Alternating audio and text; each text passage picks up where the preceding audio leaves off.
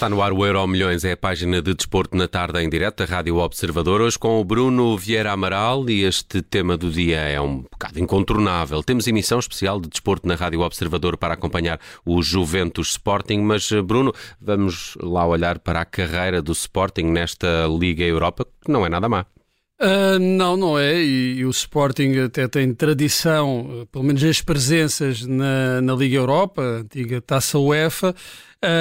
É a segunda equipa com mais jogos nesta, nesta competição e se conseguiu ultrapassar a Juventus vai uh, consolidar esse, esse estatuto. Hoje vai enfrentar um adversário de peso, de prestígio, com grandes jogadores, Vlaovic, Chiesa, Kostic, Di Maria, Quadrado, Locatelli e que são nomes suficientes para impor respeito por si só. O problema é que, o problema para a equipa das Juventus é que a equipa não tem estado à altura destes nomes, não tem sido superior à soma das partes, está em sétimo no campeonato com 44 pontos. É verdade que uh, lhe foram subtraídos 15 e se uh, tivesse esses 15 uh, estaria com 59 pontos, mas ainda assim a 15 pontos do líder uh, Nápoles. Uh, e o apuramento para a Champions do próximo ano também está difícil por via do campeonato, visto que o, o Milan, que é quarto, está a 6 pontos de distância.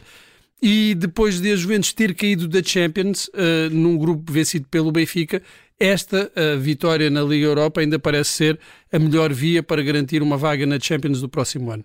A mesma coisa também se pode dizer do Sporting, uh, apesar de talvez ter mais hipóteses de ainda conseguir uh, chegar ao terceiro lugar no campeonato.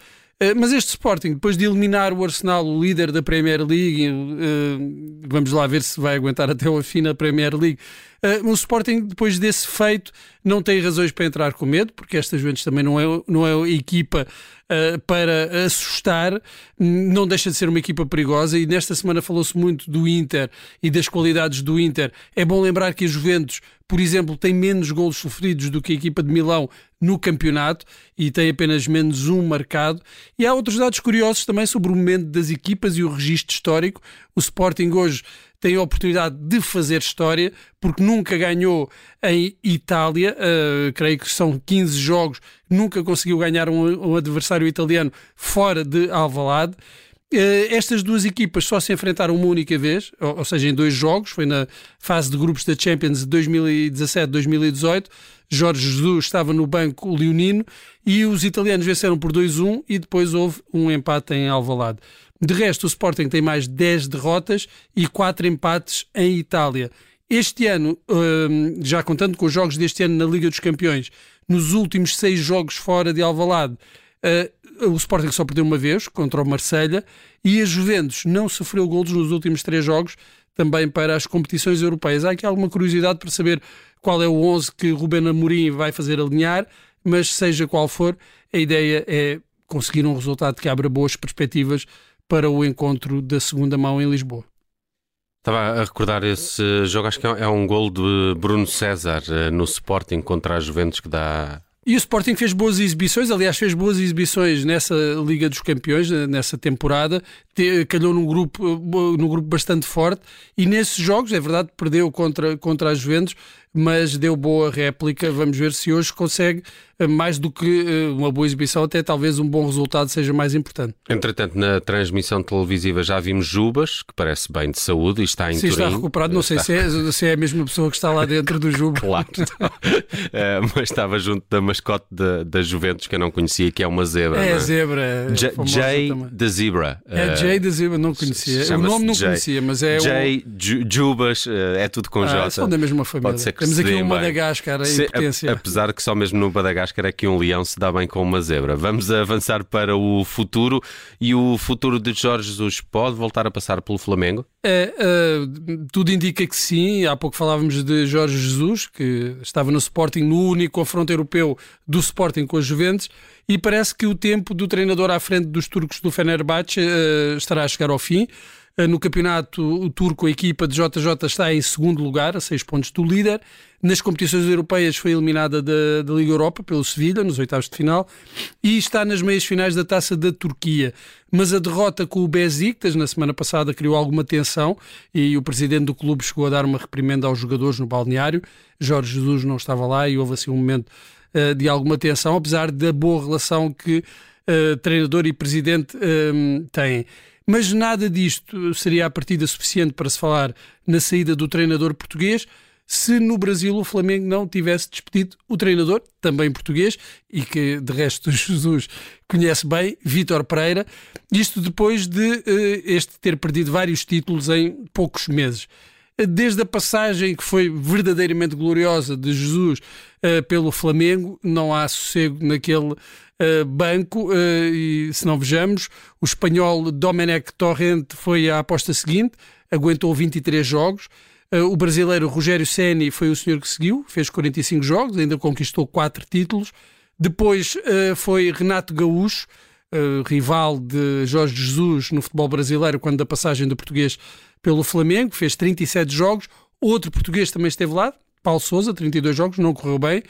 Dorival Júnior, ainda assim foi aquele que teve mais sucesso, fez 90 jogos, conseguiu conquistar outra taça dos Libertadores para o clube, foi substituído por Vítor Pereira, que então em 18 jogos perdeu o Campeonato do Mundo de Clubes, a Recopa Sul-Americana e, mais grave, nesta semana o Campeonato Carioca, perdendo o jogo da segunda mão contra o eterno rival, o Fluminense por 4-1, que foi a gota d'água e editou o despedimento de Vítor Pereira. Jesus uh, pediu ao Flamengo para esperar por ele, porque uh, tem a intenção de cumprir o contrato com o Fenerbahçe, que é até ao final da temporada, e tudo indica que o Flamengo também está disposto a esperar. Então terá de ter um interino até ao para os próximos. Sim, e houve vários agora nos últimos, uh, com todas estas trocas de treinadores, houve, houve vários uh, treinadores a ocuparem o lugar interinamente. O calendário no Brasil é diferente, por isso o final da época no Fenerbahçe é... Sim, será a meio da época, mais Exato. ou menos, já da, da, do Campeonato Brasileiro. O certo é que até agora, e depois da saída de Jorge Jesus, uh, o fantasma continuou lá, o fantasma do treinador português, e vamos ver se este provável regresso a um lugar onde o treinador foi muito feliz, talvez o lugar onde foi mais feliz em toda a carreira, vai correr bem ou vai ser como o regresso ao Benfica, que não correu nada bem. Uh, damos aqui só em última hora, Bruno, estão conhecidos os 11 de Sporting e Juventus uh, relativamente à equipa de Ruben Amorim, uh, à, à Dana Baliza, a defesa com Santo Justo, Coates e Gonçalo Inácio, depois Ricardo Gaio e também Morita, Pote e Nuno Santos, Trincão, Chermiti e Edwards. É esta a composição uh, da equipa do Sporting frente à Juventus em Turim, uma partida que vamos acompanhar com uma emissão especial já depois do Jornal das Sete. Ainda neste Euro Milhões, tempo para falarmos de Tiger Woods. Está no passado porquê? Está no passado porque uh, a 13 de abril de 1997, há 26 anos, o golfista tornou-se, com 21 anos, o mais jovem de sempre a vencer um Masters. E, este recorde ainda não foi batido até agora.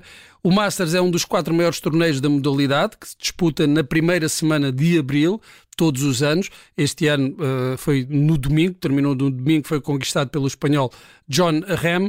E quando o Tiger Woods chegou lá em 1997, já era uma estrela, já era uh, uma celebridade e a maior promessa da modalidade. E o que se pode dizer é que não desiludiu, ganhou com a maior vantagem de sempre 12 pancadas a menos do que o segundo classificado e com um recorde na altura para o circuito, uh, um circuito de 72 buracos, de 270 pancadas, 18 abaixo do par. Na altura era um recorde que tinha já 32 anos e o Woods conseguiu batê-lo com uh, apenas 21 anos. No ano seguinte, Tiger Woods ganhou novamente o torneio, igualando os feitos de Jack Nicklaus e Nick Faldo, os únicos a conquistar até à altura o torneio de forma consecutiva, e ao longo da carreira, o Woods venceu este torneio uh, por cinco vezes, a última das quais em 2019, já depois do regresso. Uh, Comeback. É, todas aquelas próprio, situações. problemas que teve também. É? Exatamente, não? da vida pessoal. Familiares. Exatamente. Uh, e conseguiu esse, esse triunfo no, no, no regresso, mas o recorde, desde 1986, de uh, total de vitórias, continua na posse de Jack Nicklaus, que ganhou o torneio seis vezes, Tiger Woods ganhou cinco. O recorde de pancadas também foi batido em 2020 por o Dustin Johnson, o de Tiger Woods era 270, Dustin Johnson conseguiu completar com o circuito com 268 pancadas, 20 abaixo do par. Mas ainda vamos ter de esperar por alguém que ganhe o Masters com menos idade que Tiger Woods. 21, 21 anos é, é, é o limite, é a idade a bater. É a memória de hoje no Euro Milhões que teve assinatura do Bruno Vieira Amaral.